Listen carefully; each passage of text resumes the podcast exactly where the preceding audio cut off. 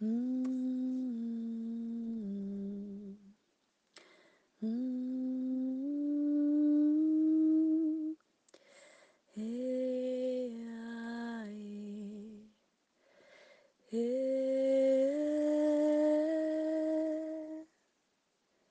A lua em leão ama o sol, os doze sóis e suas diferentes qualidades.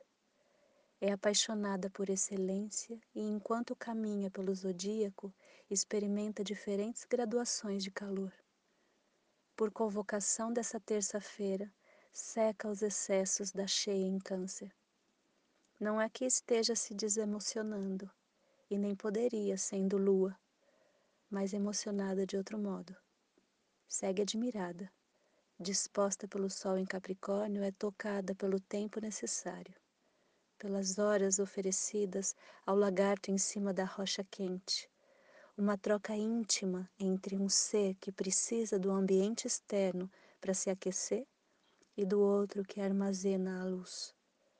Tocada pelas pedras, os ossos do mundo, pelos bichos de rabos e colunas longas que se erguem no horizonte. Admirada por suas posturas e seus lugares admirada por suas tocas, como se mantêm, como continuam. Por cada gesto, textura, marca. A lua em leão é um elogio à singularidade. 5h40 fará oposição a Mercúrio e 4h19 de quarta-feira oposição a Saturno.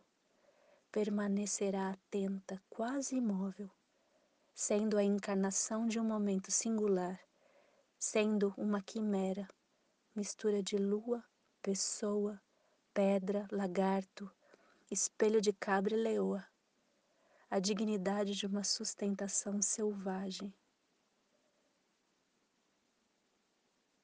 Diante da aceleração das temporalidades, demanda produtiva e cultura do descarte.